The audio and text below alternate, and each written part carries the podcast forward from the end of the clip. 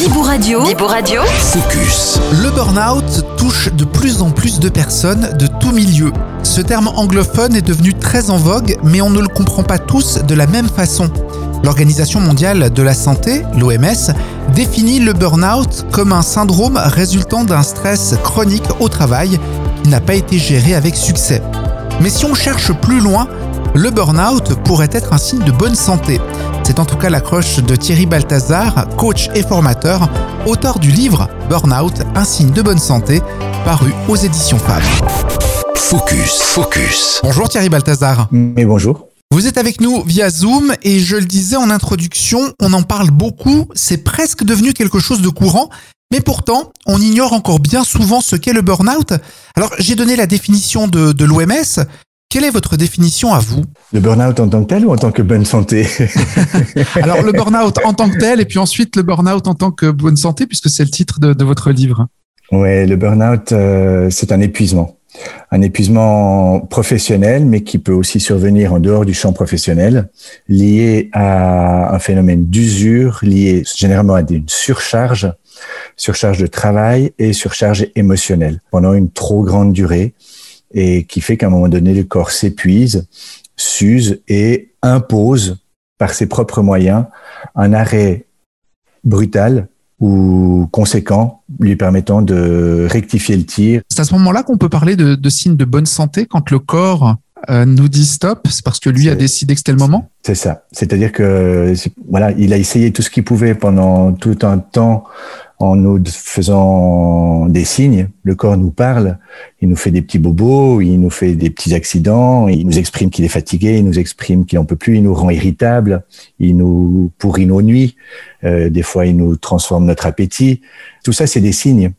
Et tant qu'on les écoute pas, ben à un moment donné, comme un enfant, quand vous l'écoutez pas, à un moment donné, il va faire une bêtise. Mhm. Et on va, on va lui prêter attention. Forcément, on va lui prêter attention en lui hurlant dessus. Euh, on va faire la même chose avec notre corps. On va lui dire, hm, c'est pas, c'est pas le moment. Il y a un gros projet à finir, mais ça sera de toute façon jamais le moment.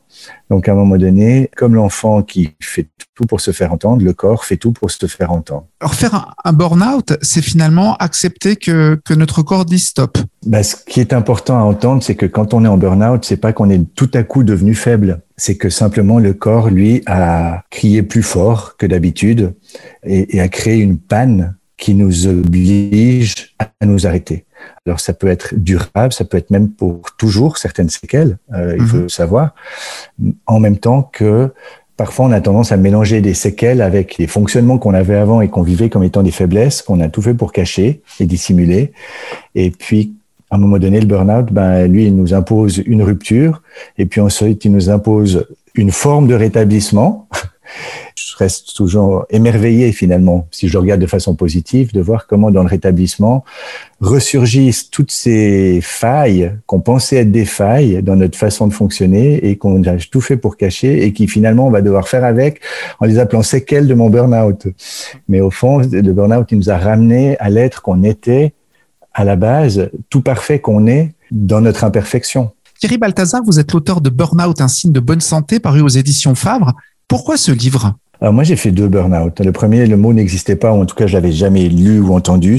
Usure, grosse fatigue, nausée en arrivant au travail. Et puis, le deuxième, c'était à la, à la veille d'un grand changement dans ma vie, donc de nombreux grands changements puisqu'on partait en voyage autour du monde en famille, euh, quatre enfants, donc arrêter de travailler, et puis un, énorme projet avec tous les impacts émotionnels qui vont avec, toutes les galères qui vont avec avant de partir, et donc euh, le burn-out qui est venu avec comme étant le signal que ma, tête patinait à anticiper tout ce que j'essayais d'anticiper, qui était absolument impossible d'anticiper, qu'il fallait simplement vivre. Donc voilà, moi j'ai eu deux burn-out et j'ai beaucoup trop de personnes dans mon entourage proche, amis, famille. C'est pas que je suis contagieux, mais des fois j'avais un peu l'impression, je dis mais non d'une pipe. Mais après quand je regarde autour, je vois que tout le monde l'est finalement, donc ça va. Mais euh, voilà, je trouve qu'il y a trop de monde aujourd'hui qui est en burn-out ou qui est sur le, fil, qui, se malmène, qui se maltraite. Euh, de façon générale, je trouve que le monde du travail a perdu beaucoup en fait de sa vie et de sa de sa bonhomie. Euh, alors il a gagné plein d'autres choses, mais le prix est cher. Et du coup, voilà, je trouvais important aussi de pouvoir euh, déculpabiliser les personnes qui traversent un burn-out, déculpabiliser les personnes qui sont des proches des, des têtes brûlées, et puis responsabiliser chacun.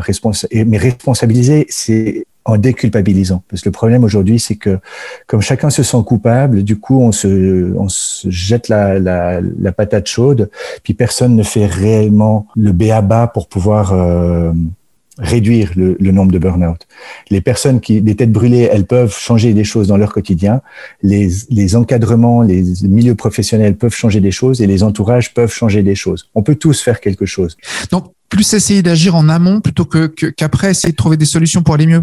C'est mon rêve aujourd'hui. Ouais, c'est mon rêve aujourd'hui, c'est qu'on puisse agir en amont, qu'on puisse aller parler à son chef au bon moment quand on voit les premiers signes en disant écoute là, faut que, faut changer quelque chose. Au moins déjà que je puisse faire un break, un vrai, et puis ensuite qu'on revoie soit l'organisation, soit les délais, soit soit la charge de travail, soit je, soit quelque chose, parce que c'est juste pas possible qu'on soit prêt à, à, poser les choses sur la table et pas presser le citron et prendre le prochain.